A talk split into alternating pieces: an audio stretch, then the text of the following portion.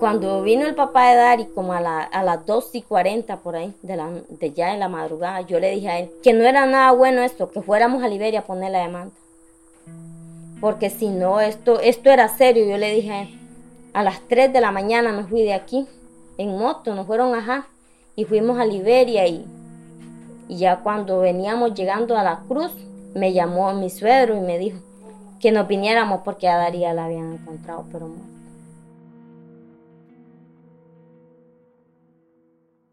Bienvenidos al tercer episodio de La Frontera Dibujada, una investigación binacional realizada en conjunto por La Voz de Guanacaste e Interferencia de radioemisoras UCR en Costa Rica y Confidencial de Nicaragua. Soy Noelia Esquivel. Y yo, César Arroyo. La mujer que escucharon antes es Ivette Guzmán, líder de la comunidad transfronteriza de San Vicente, en Santa Cecilia de la Cruz, Guanacaste, un pueblo que está en la pura frontera entre Costa Rica y Nicaragua. Ella era muy buena, tenía muy buen corazón. Si ella algo tenía y uno le pedía, ella no era fijada. Ella si algo se lo daba, se lo daba de todo corazón y sin nada. Y entonces, realmente que es muy duro, son cosas que uno hay veces, yo digo, yo digo que eso nunca lo vamos a olvidar nosotros. Realmente lo que sucedió, eso jamás se va a olvidar. Hoy les contamos la historia de Daris Mora, una mujer nicaragüense de 26 años que vivía en Costa Rica y que un día cruzó hacia Nicaragua a comprar un regalo de baby shower, pero nunca regresó. Su muerte cambió drásticamente la vida de todos en el pueblo.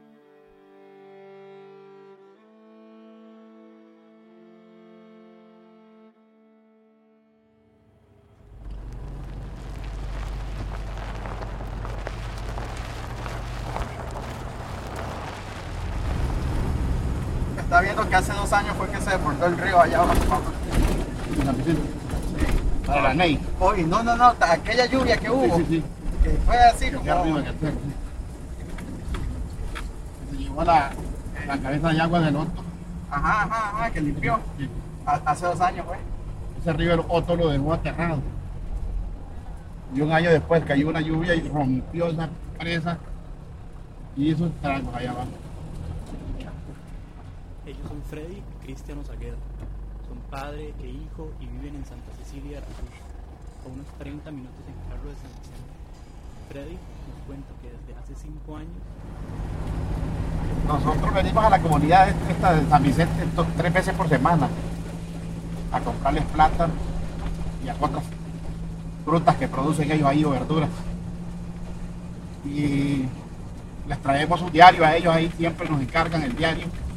Hacemos como un, como un trueque con ellos ahí. Ya tengo varios años de estar trabajando con ellos en la comunidad. aquí. nos acompañaron a San Vicente el viernes 3 de julio. Como cada semana, fueron en su pick-up de cajón de madera a dejar gasolina, aceite y otros productos para los cultivos de los vecinos de la comunidad. Aquí Cristian. Ellos se dedican prácticamente a la agricultura, a vivir al día a día, ganadería. Pero la dinámica de, de San Vicente, ¿verdad? Eh, podemos de- que- decir que todavía San Vicente vive en el siglo XX, aspectos básicos como la comunicación básica, que yo le llamo comunicación básica, a poder hacer una llamada y enviar un mensaje de texto sin tener que subir el cerro más cercano, ¿verdad? Imagínense, revisen sus teléfonos. Aquí, aquí que ahorita estamos eh, en la Virgen, ya hace media hora no hay señal, ¿verdad? Vamos a hacer una pausa para entender el contexto de San Vicente. Primero, es una comunidad que empezó a poblarse hace apenas 30 años. Llegar hasta ahí desde Santa Cecilia, el pueblo más cercano, toma una media hora en carro. Hay alumbrado público, pero no sirve. Y como dice Cristian, para buscar señal tienen que subir algún cerro. La calle principal es lodosa y empinada. Antes lo era mucho más y la gente andaba solo a caballo o a pie. Dos años después del huracán Otto, en el 2016, el gobierno hizo la carretera con los fondos de la Comisión Nacional de Emergencias. En el camino, Christian y Freddy recordaron el día que encontraron a Daris muerta, el 19 de diciembre del 2018. nosotros venimos a comprar el día que la encontraron. Eso aquí fue todo el mundo horrible, horrible. Es que es, digamos, como dicen ellos, no se meten con la gente, es tranquilo. Imagínate que era una muchacha que estaba en su casa todo el tiempo. Y era una muchacha que te saludaba muy amable en su casa y todo, y no, ¿verdad? Está muy ese, ese vínculo de la mujer ama de casa, hombre, que se trabaja, que trabaja, exacto. Y entonces, esa Navidad aquí fue, si usted ve la Navidad de ese año, el año puesto, fue demasiado apagada, cero, cero todo.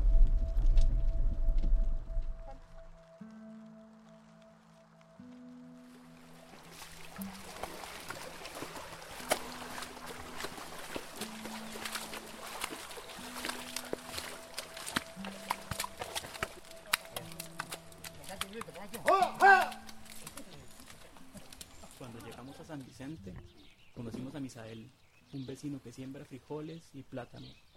Aunque la venta le tocaba a otro vecino, ese día Misael se acercó a ayudar a cortar, traer y cargar los 500 plátanos al picapo.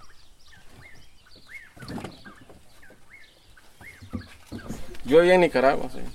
sí. Vivía en Nicaragua antes. Tengo 22 años de vivir aquí ya. Yo llegué aquí buscando trabajo. Esto aquí era muy, bastante, digamos, como le dijera yo, ahora está bastante poblado. Yo aquí entré en son de buscar trabajo, me gustó la zona, muy productiva. Y ya después, él era el chiquito mío, este muchacho. Y ya después ya me traje la, la doña y ya hice mi familia aquí ya. Antes de la pandemia era usual que los agricultores como Misael vendieran los productos al lado Tico en Santa Cecilia y también en El Tablón, la comunidad de Nicaragua más cercana a ellos. El tablón queda a unos 25 minutos a pie entre montes, cerros, barro y chagüites, es decir, plantaciones de banano, plátano y guineos.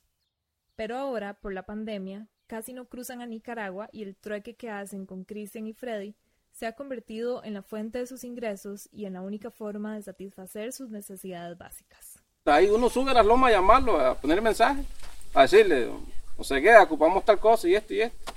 ¿Cuánto plata no ocupa? Él dice, ya, y como está esta crisis ahora son 500 lo que la ocupa. Y ahí lo acomodamos. La familia de Aries también llegó a San Vicente hace 20 años. Son originarios de Nandaime, en el departamento de Granada, en Nicaragua, y vinieron a Costa Rica para poder sembrar porque el clima y la tierra son más benevolentes.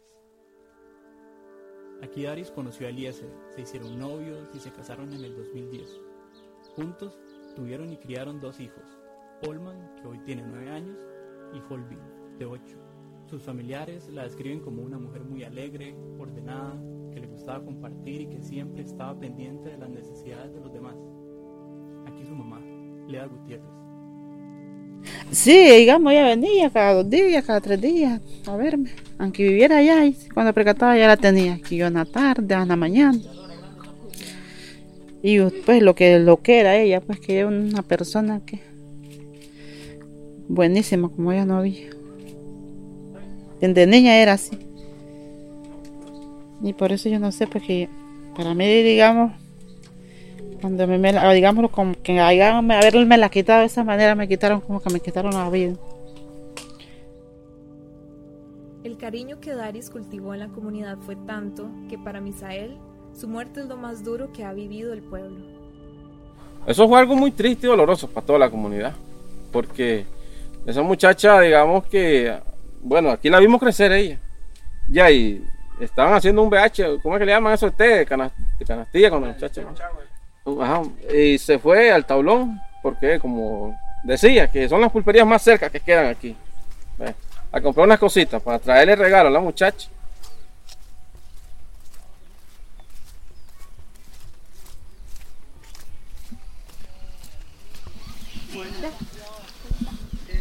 ¿Usted es de San Vicente? ¿Aquí nació? No, no.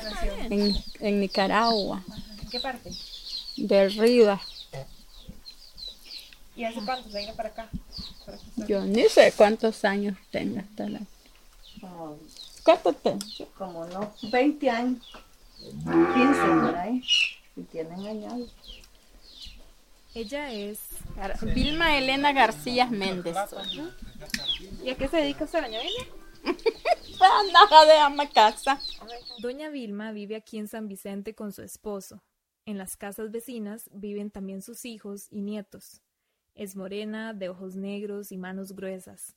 Las canas apenas pintan las raíces de su pelo. Y aunque a ratos doña Vilma es risueña, la mayoría del tiempo tiene la mirada caída. Daris era la esposa de su hijo Eliezer, pero con el tiempo se convirtieron en más que eso. Con Daris yo me llevaba muy bien, ella me quería a mí y yo también a ella. Mi relación con ella era como una hija. Yo todo le contaba a ella y ella a mí también. Nos recibió el día que fuimos a San Vicente con Freddy y Cristian. Vive en una casa de madera, piso de tierra, con una cocina de leña y dos cuartos. Ella y su esposo comparten el espacio con un montón de gallinas, gallos y unos cuantos perros y gatos. Conversamos con ella y con Ivette, también nuera de doña Vilma, sobre la desaparición de Daris el 19 de diciembre del 2018. Aquí Ivette. No, eso fue un miércoles que ella se fue para el tablón a las 6 de la mañana, salió de aquí. Este, anda- ella, este, teníamos un té en la iglesia. Entonces, este, era el mismo miércoles, ella se fue en la mañana a traer el regalo, a comprarlo ahí al tablón. Ella este me dijo, yo no voy a pasar, doña Vilma, porque a la una es el té, me dice. Ajá, está bien, me digo yo. Dice, Eliezer va a venir entre los niños, me dice. Los Willy, ella me decía, ajá, le digo. Doña Vilma cuidó a sus nietos todo el día y recuerda que en la tarde fue a dejarlos a la casa de Daris y de Eliezer, porque Eliezer no fue a recogerlos como le había dicho Daris. Cuando llegó, vio que ahí estaba él. Ya cuando yo vine acá, acá, lo primero que encontré yo los trastes del desayuno. Hombre, y la Daris no lavó los trastes, dice yo sé que ella maneja bien aseado. y Mi hijo está allá sentado. Yo ya vine, me puse a lavarle los trastes, barrí y me puse a moler y prendí el fuego. Digo, aquí les dejo tortilla. Digo, mañana vengo si Dios quiere. Y le decía que vamos a hacer lo que me dijo mañana. A cualquiera fuera de San Vicente se le ocurriría pensar en llamar a Daris o en enviarle un mensaje a su celular. Pero aquí llamar no es una opción porque solo hay señal en las lomas altas del pueblo. Daris, de hecho, ni siquiera tenía celular. La gente aquí se comunica cara a cara, yendo a la casa del vecino y se cuidan entre ellos desde las ventanas o patios de las casas. Por eso, ese miércoles 19 de diciembre era difícil darse cuenta de que algo extraño estaba pasando. Daris no llegó al té, ni pasó a lavar los trastes en su casa. Tampoco se topó con Eliezer ni llegó a la casa de su mamá o de algún familiar. Eliezer nos contó después lo que él recuerda de ese día. Y después, cuando, hasta más tarde porque le estuve esperando, esperando que llegara y nunca llegaba. Como a las 5 ya, ya no, no había llegado todavía. Y después pasó un hermano de ella que andaba para esos lados. Y yo le pregunté si no lo había visto, me dijo que no. Y yo me fui donde mi mamá, pasé pues por ahí. Yo llegué donde ella y le dije que no había llegado a la casa. Y ella más bien se asustó. Yo no supe a dónde caí. Dije yo, ¿qué sería que pasó? Peleaste con Adaris, le digo yo. Yo no podía caminar de los nervios. Ay, encuentro al otro, otro mi hijo, mamá dice, ¿qué sería que le pasó? Dice, porque hay una vaca brava. Si fue la vaca, ahorita la mato. Yo dije, ¿será que se fue con un...? Yo sí dije, yo a Dios le pedí perdón. ¿Será que se la llevó un hombre? Dije yo, secuestrada, pero que la tenga, la devuelva, porque ella tiene sus hijos, dije yo. ¿Qué va a hacer? A partir de ese momento todos supieron que algo no andaba bien. Dari salió hacia el tablón desde las 6 de la mañana. Ya eran las 5 de la tarde y nadie la había visto regresar. Luego de pasar por donde Eliezer, el hermano de Daris le llevó la noticia de la desaparición a todo el pueblo. Los hombres salieron a buscarla y mientras tanto, las mujeres se fueron a la casa de la pareja para cuidarles a los niños. Y Beth cuenta que más tarde, como a las 8 de la noche, yo cuando ella vino con él, me fui a, allá arriba a llamar a la policía, a llamar al 911 a ver qué podían, en qué nos podían ayudar. Entonces nos dijeron en ese momento que, que iban a venir. Y allá al rato, como a las nueve y media por ahí, nueve por ahí, vino una patrulla. Y yo le dije que, que, que se había perdido la muchacha y que ocupábamos que por favor por lo menos nos acompañaran a buscarla a la orilla de la frontera. Y ellos dijeron que no podían porque este, aparte que andaban solo dos y que ellos no podían porque la verdad que, que tenían que esperar 48 horas para, para, para comenzar la busca. Misael recuerda cuando la policía llegó. La policía vino y no pasaba de aquí la calle, ni se apiaban de los carros. Nosotros buscando, la frontera estaba como unos 800 metros todavía para adelante. Y Beth también se sorprendió por esa reacción de la policía. Hombre, sí me llamaron, es cierto, no, no, tal vez no, no está ahí, pero vamos a, a patrullar, por lo menos para, para que la familia vea. Pero no que digan, y no podemos nosotros. Y ahí como se siente uno, no está desesperado y que me digan no puedo, se desespera más. Los hombres la buscaron hasta la medianoche. Anduvieron por el cordón fronterizo de la comunidad, tanto del lado costarricense como del nicaragüense, pero no la encontraron. Vino mucha gente aquí, porque en ese momento todo el pueblo se reunió aquí, este, ahí afuera, sentados, unos acostados y todos ahí, porque fue en, en, diciembre eso y todo el mundo ahí estaba aguantando frío. Cuando vino el papá de Dari, como a, a las 2 y 40 por ahí, de, la, de ya en la madrugada, yo le dije a él que no era nada bueno esto, que fuéramos a Liberia a poner la demanda. Esto era serio, yo le dije a él.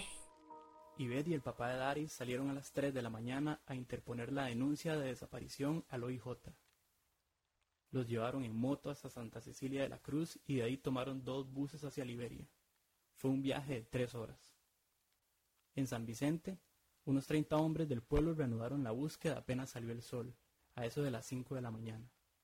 Nosotros la buscamos de, de la pulpería, aquí.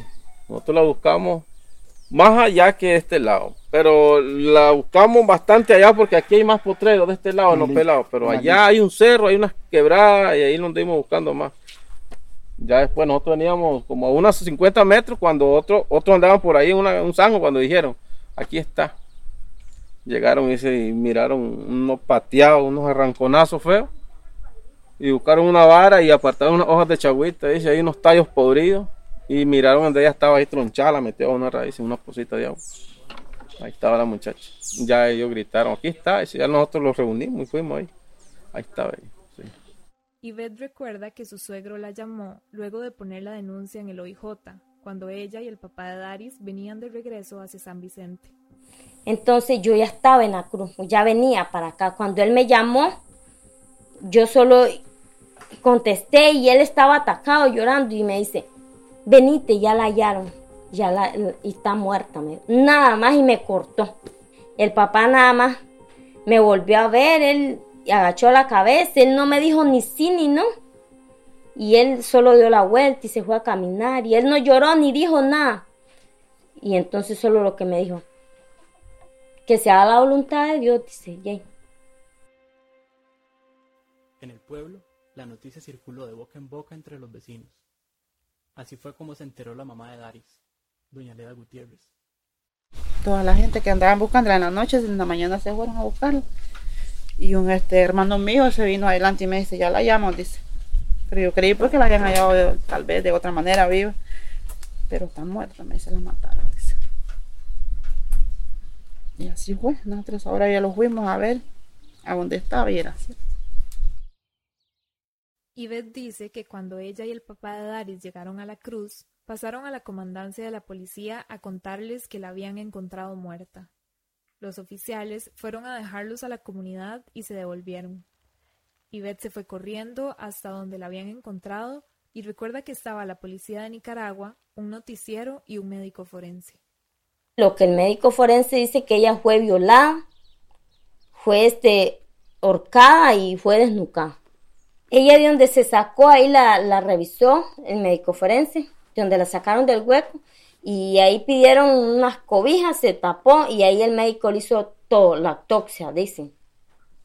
Entonces ahí se, como en Nicaragua es muy diferente aquí, ahí donde, donde se muere, ahí le hacen todo, ahí la, le dijeron ya está lista, se la pueden llevar, se envolvió una sábana y se trajo aquí. Ivette cuenta que entre todos la cargaron hasta su casa. Ahí ella y su hermana la limpiaron, la bañaron y la prepararon para velarla. Mientras nos contaba esto, Ivette tenía los ojos clavados en el piso, enrojecidos, pero no lloró ni un poquito. A ratos parecía como hipnotizada por sus recuerdos. Y ella la lengua la tenía casi trozada. Y las manos así las tenía y, y donde la bañábamos nosotros le abríamos para sacarles a tierra. Ella tenía como un filazo, como un punzonazo aquí, con un machete, que ella le, como que le metieron un puntazo en la cabeza aquí. Y, y como nosotros no había quien la bañara, entonces nosotros la bañamos y, y mi hermana le, le decía llorando, ¿por qué? ¿Quién te hizo eso? Decime quién te dijo eso. Entre la búsqueda y el hallazgo de Daris, el tiempo pasó muy rápido para los vecinos, pero después, por cómo la encontraron, todos empezaron a especular quién la había matado. Ivette y Misael nos cuentan. El día que ella se perdió, fuimos a preguntar, fueron la gente a preguntarle a- al, al que vivía a la orilla de la casa ahí donde la mataron a ella, que si no la había visto. Él dijo que no, que no la habían visto. Incluso él anduvo temprano con nosotros buscando a la muchacha, una noche. Y decía que no estaba por ese lado, que lo buscamos para otro lado, y él sabía dónde la había dejado. Se trataba de Ñambo, un hombre que vivía al lado del camino entre San Vicente y el Tablón. Los vecinos del lado nicaragüense aseguraban que había sido él. A Daris la velaron y enterraron en San Vicente de Santa Cecilia, en Costa Rica, el 21 de diciembre del 2018. Siete días después de que la encontraron, su familia recogió la constancia de muerte del Ministerio de Salud de Nicaragua. Textualmente, dice que la causa de muerte fue asfixia mecánica por estrangulación manual. Es decir, a Daris le apretaron tan fuerte el cuello que las arterias dejaron de llevar sangre al cerebro. Se quedó sin oxígeno y murió. Yo lloraba amargamente. Aún yo decía como que fuera mi hija. Yo la miraba como mi hija y ella me miraba como una madre. Porque ella me decía, doña Vilma, yo quiero tal cosa. Ajá. Yo sí podía, se lo daba, ella sí podía. Mire, aquí le dejé café. Mire, ve aquí está la comida. A mí me daba mi comida en mis manos. Hablamos con el comandante de la Fuerza Pública de la Cruz, Rodrigo Alfaro, para que nos explicara por qué los policías no colaboraron con la búsqueda el día que Ivette los llamó. El comandante dice que cuando los oficiales llegaron, Ellos lo que llegan es, hablan con la, la persona que dio aviso al 911. es decir, a Ivette, Esa persona les menciona a, la, a los oficiales que la muchacha, en efecto, había pasado hacia Nicaragua, pero había transcurrido muy poco tiempo desde que la vieron por última vez, que ella cruzó hacia Nicaragua a hacer las compras, que que fue hacia hacer en ese momento, y en razón de eso, sí, pues los oficiales se retornan En Nicaragua existe una orden de captura contra Ñambo por el asesinato y violación agravada de Daris Mora. La Fiscalía de Rivas presentó la acusación el 14 de enero de este 2020. Pese a su condición de prófugo en una zona transfronteriza, la Policía Internacional, Interpol, afirma que ni Costa Rica ni Nicaragua han solicitado ninguna diligencia sobre el caso. Esta policía facilitaría el intercambio y acceso a información sobre el femicida entre ambos países. el fiscal de Liberia, Elvis López, también nos explicó por qué, aunque Ivette interpuso la denuncia, Costa Rica nunca inició una investigación formal. Eh, a ver, para definir, salvo delitos que son considerados eh, contra, contra toda la humanidad, eh, que vienen a ser eh, algunas excepciones, ¿verdad? Eh, genocidio, terrorismo y demás, normalmente los países nos regimos por el principio de territorialidad, es decir, donde se comete el hecho, eh, como tal o donde surgió el principal efecto va a determinar la competencia. Las comunidades transfronterizas no sienten que las separe esa territorialidad. Para ellas, la frontera es apenas una barrera imaginaria, porque su cotidianidad es cercana, comparten los mismos problemas, las mismas preocupaciones. Por eso, para entender esta comunidad hay que ir más allá de los números y las formalidades institucionales. Es más, si nos guiáramos solo por eso, es como si el femicidio de Daris Mora no hubiese ocurrido, porque ni Costa Rica ni Nicaragua lo contabilizan dentro de sus estadísticas. El femicidio detuvo el tiempo en San Vicente. La pared de la casa de Daris y Eliezer aún conserva decoraciones de Navidad, tejidos y dibujos de sus hijos que ella colocó ahí. La frustración, el dolor y la impotencia también están intactos. No, viera que dolor y coraje. Dice Misael. Sí, un coraje y un, o sea, ¿para qué lloramos? Lloramos. Casi la mayoría la lloramos la manera. ¿Y cómo era llevado? Eh? ¿Cómo es? Risueña, una mujer feliz, contenta. Sí. Y Beth y Vilma recuerdan que cualquier cosita que uno necesitaba, ella, ella teniendo, o nosotros teniendo ella cualquier cosa, ella este, le ayudaba aún. Nosotros siempre hemos sido en eso, en esas partes muy unidas, porque si uno tiene es como que tenga el otro. Y entonces eso es lo que uno. Más le duele. Sí, porque ya, y la verdad que, que es cierto que que tal vez ella puede estar en mejor vida, pero uno aceptara que ella hubiera sido de otra forma, pero no de esa forma. Porque ya usted sabe que si alguien, un familiar se le enferma, usted acepta porque usted dice, Dios se me lo llevó. Y antes que esté sufriendo, mejor que se vaya con Dios. Y lo que más les atemoriza la impunidad del delito es que Ñambo no está preso. Les han dicho que camina constantemente por la zona, del lado Tico y del lado Nica de la frontera. Por eso, desde el femicidio de Daris, hace un año y medio, las mujeres del pueblo no caminan solas, y si tienen que hacer un mandado o subir al cerro a llamar, llevan con ellas un machete. Me aflijo por ella, por sus hijos, que lo más afectado de todos son los Will. Porque ellos nunca más van a volver a tener a su mamá. Y al mismo tiempo me molesto saber que así como la mató ella, uno viaja tanto aquí a agarrar un bus una hora y el camino tan solo, saber que en cualquier momento yo, mis hermanas, mi mamá, cualquiera de nosotros podemos ser de vuelta, puede salir ese hombre. Y ya las autoridades saben, porque él no es la primera vez que ha hecho esto. Eliezer y sus hijos se mudaron a la casa de Doña Leda. Dicen que Olman, el mayor, no lloró cuando pasó lo de su mamá, después se enfermó de un duelo muy profundo. Desde que mataron a Daris no han recibido atención psicológica. Antes de irnos de San Vicente, le preguntamos a los niños cuál es su comida favorita. Holvin nos dijo que... Este, arroz y frijol.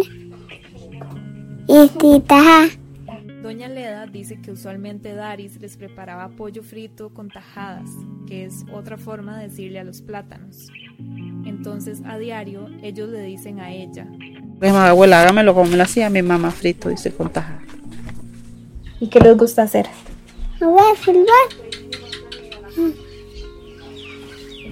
Me gusta ir a la escuela, estudiar mucho. Este, me gusta jugar con la Solo eso.